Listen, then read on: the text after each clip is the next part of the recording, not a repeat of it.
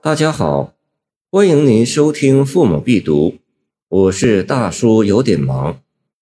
岁暮归南山，孟浩然。北阙修尚书，南山归壁庐。不才明主器，多病故人疏。白发催年老，青阳逼岁除。永怀愁不寐，松月夜窗虚。这是孟浩然表现怀才不遇的一首诗。岁暮至开元十七年（公元729年）冬天，诗人四十一岁。南山不是指长安附近的终南山，而是孟浩然在多年苦苦奔走、多方寻求出路，但最终仕途绝望之后。在老家襄阳城南岘山附近营建的圆庐，他常称这里做南山。整首诗和他那些悠然淡远的诗歌相比，另成一格，充满了激愤的情绪。诗歌一开始就气冲冲地表示：“我再也不向朝廷上书请求什么事进了，就此回到老家南山的破屋算了。”北阙，古代皇帝宫殿的大门之外，左右各有一台，上有楼观，称为阙。这里代指朝廷。这两句诗用在其首，显得非常突兀。作者的满腔怨气一下子喷发而出，说得斩钉截铁，给人以极其强烈的感觉。这满腔怨气从何而来呢？次联就紧跟着做了说明：“不才明主器，多病故人疏。”原来他是抱怨皇帝不赏识他的才能，不予录用。这里的“不才”本来是没有才能的意思，“明主”也本来是指英明的君主，即皇帝，但用在这里和后面的“器”字一联系，整个意思立刻翻了过来。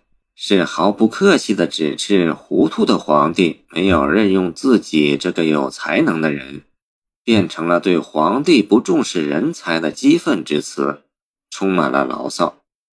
还有因为自己多病，连老朋友也嫌弃自己不一时援手，让自己步入仕途，这也是对于世态炎凉的痛心的针砭，心中郁结着难以排解的愤满。正因为如此，他对进取求官已经心灰意冷，于是就干脆回家隐居。这前面四句意思表达的极为强烈，其中“北阙修尚书，不才明主器”，是他在生活沉浮中的痛心话，矛头直指封建最高统治者，尖锐激烈，是整首诗的关键所在。发泄了激愤，后四句情绪稍有缓和，但仍是余愤未消。当此归隐之际，他想到自己已经年过不惑，来日无多，不觉有一些年岁老大的伤感。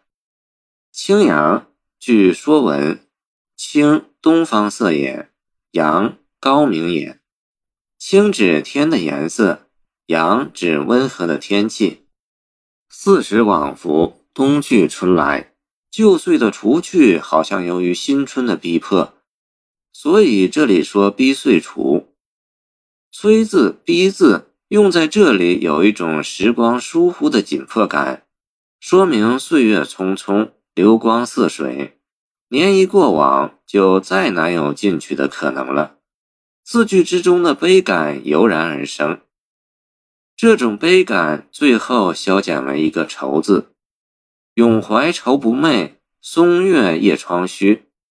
这由上面的愤激一步步转化而来的一腔愁绪，虽然没有了那样的强烈，然而它是那样的广大，弥漫一切，也不像那样的暂时，而是久久不能释怀，以至于辗转反侧，通宵难以入睡。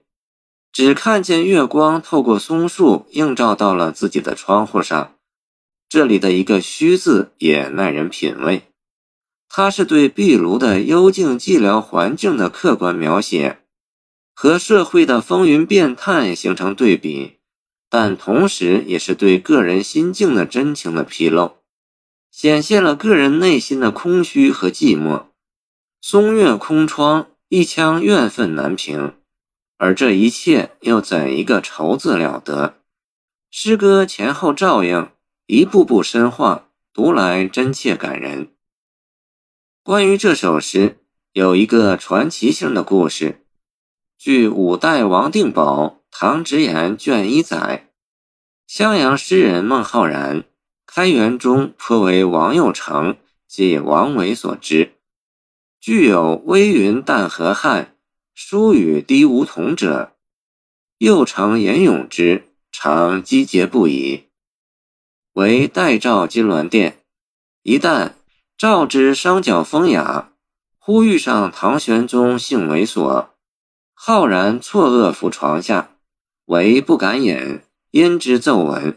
上欣然曰：“朕素闻其人，因得召见。”上曰：“卿将带得来诗耶？”浩然奏曰：“臣偶不及所业。”上即命言。